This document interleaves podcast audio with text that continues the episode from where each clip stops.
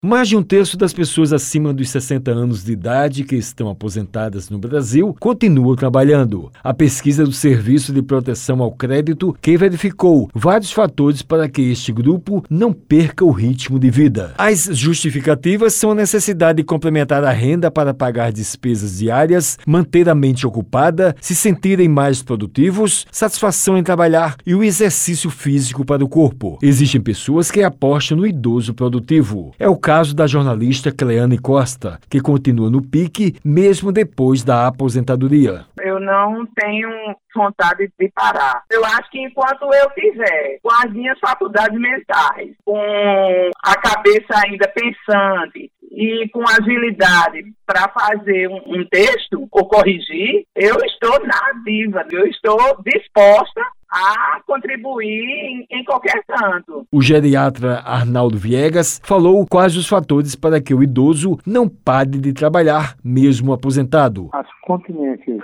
econômicas fazem com que o idoso tenha que trabalhar para sobreviver. Viver porque a aposentadoria é muito pouco, salário ainda é pequeno. Não sei, alguns privilegiados. E é importante trabalhar porque traz saúde para o idoso. O médico disse que o sedentarismo é prejudicial para o grupo da terceira idade. Sentado no canto sem fazer nada, sedentário, e isso está muito problema para ele. Doenças cardiovasculares, tudo isso acontece. Uma pessoa ficar idoso e ficar sedentário e ficar sem fazer nada, vai ficar doente ou morrer. O especialista passou orientações importantes para que o idoso tenha uma vida saudável. Então tem que manter cuidado, a higiene, as máscaras, a parte de ficar distante de uma pessoa da outra, tudo isso é importante. E a vacina, a vacina é importante também. O Wellington Sérgio para a Rádio Tabajara, uma emissora da EPC, Empresa Paraibana de Comunicação.